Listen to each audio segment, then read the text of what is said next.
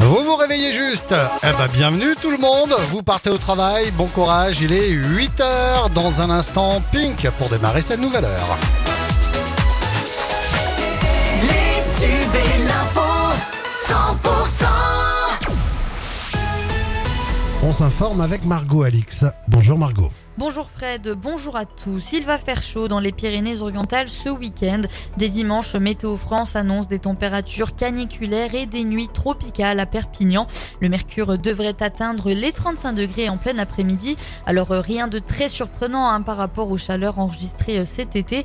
Mais cette chaleur écrasante devrait se poursuivre une fois euh, le soleil couché. Météo France prévoit pour l'heure pas moins de 28 degrés dans la nuit de dimanche à lundi.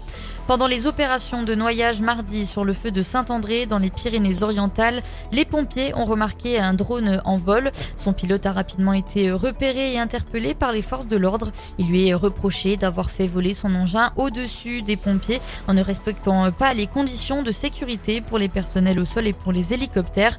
Non connu de la justice, il comparaîtra devant le tribunal judiciaire de Perpignan à la fin du mois d'août. Les vendanges dans l'Aude commencent cette semaine dans le Limouxin. Sur le littoral, le calendrier est déjà bien avancé. Chaque territoire euh, constate une baisse drastique des rendements, mais les causes divergent. À l'ouest, hein, c'est plutôt euh, les pluies et le mildiou, et à l'est, c'est euh, le manque d'eau. Une situation inquiétante pour une profession déjà confrontée à des difficultés structurelles. La chasse au grand gibier a ouvert ce mardi dans l'Aude et elle concerne en grande partie le sanglier. Sanglier hein, qui est de plus en plus présent dans l'Aude et qui fait des dégâts sur les vignes, les cultures, mais également sur les routes. L'ouverture de la chasse intervient quelques semaines avant le lancement euh, des vendanges en pleine période de forte chaleur. On écoute Yves Bastier, président de la Fédération de chasse de l'Aude sangliers nombreux sur le département, mais aussi grosse chaleur. Donc ça va être compliqué pour chasser. La chasse euh, va durer quelques heures et il n'y aura pas de pied. C'est dangereux pour les chiens. Donc je ne sais pas comment cette ouverture va se passer. Mais on doit quand même le faire parce qu'il euh, faut réguler ce sanglier qui est toujours en augmentation sur notre département. Si on décale euh, après le 15 août parce qu'il va faire chaud, ben, ça va engendrer des dégâts supplémentaires. Et les dégâts supplémentaires, c'est les chasseurs qui vont le payer. Là, c'est le serpent qui se mord la queue tout le temps. Hein. Si c'était pas nous qu'on payait les dégâts, ça serait différent ce qu'on demande d'ailleurs depuis des années. Et chaque année, dans l'eau, d'entre 15 000 et 20 000 sangliers sont prélevés. À Béziers, le bilan semble positif pour ces dernières semaines de la haute saison 2023.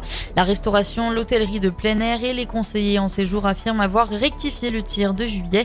Le 15 août a été particulièrement marqué par une forte fréquentation et les professionnels du secteur tertiaire espèrent avoir un grand final pour cette saison estivale.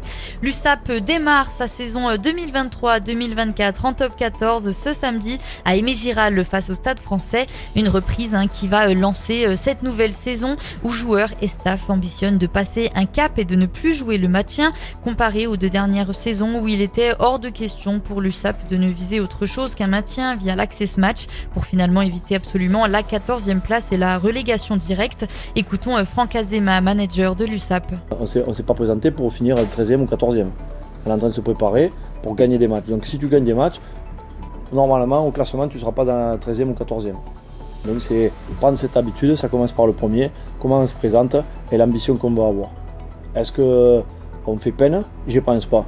Donc euh, c'est euh, avoir confiance en ce qu'on fait en notre entraînement qui va être le reflet de euh, ce qu'on va performer ou pas le week-end.